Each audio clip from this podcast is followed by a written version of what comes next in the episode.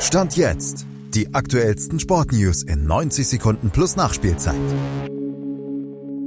Ein Ausrufezeichen ohne Glanz und mit zu vielen Gegentoren und ein Last-Minute-K.O. nach aufopferungsvollem Kampf. Das ist die Bilanz des gestrigen Champions League-Abends aus deutscher Sicht. Malte Asmus fasst zusammen. Die Bayern feiern beim 4 zu 3 gegen Manchester United ihren 20. Auftaktsieg in der Champions League in Folge und den 14. Gruppenphasensieg hintereinander.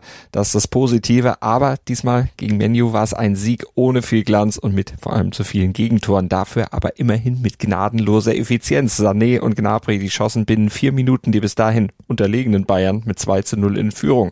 Für den gesperrten Trainer Tuchel war es auf der Bühne trotzdem kein Grund, sich Schock zu verleben, denn seine Mannschaft wurde auf einmal zu passiv und bestrafte sich defensiv mal wieder mit Leichtsinnsfehlern selbst.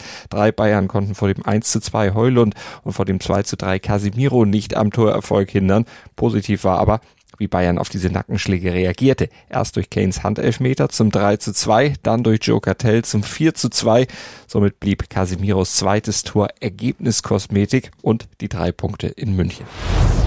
So ein Erfolgserlebnis war Union Berlin leider nicht vergönnt. Die Eisernen hielten sich 93 Minuten aber wacker bei Real Madrid, kämpften um jeden Meter und boten den Angriffsversuchen der Königlichen mit ganz viel Selbstvertrauen und der geballten Erfahrung von Neuzugang Bonucci in der Abwehr. Die Stern ließen vor allem im ersten Durchgang nichts zu setzten zunächst sogar vereinzelt auch mutig Nadelstiche nach vorne und durften vom Punktgewinn träumen, den dann aber Bellingham in der Nachspielzeit doch noch zu verhindern wusste.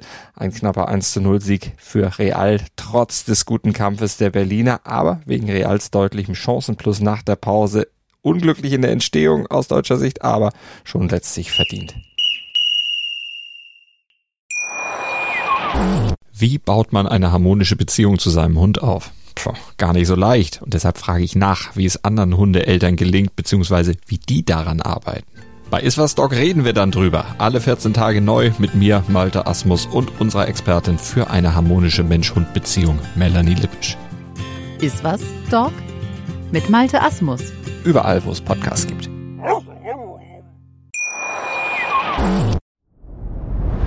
Dir hat dieser Podcast gefallen? Dann klicke jetzt auf Abonnieren und empfehle ihn weiter. Bleib immer auf dem Laufenden und folge uns bei Twitter, Instagram und Facebook. Mehr Podcasts aus der weiten Welt des Sports findest du auf meinsportpodcast.de.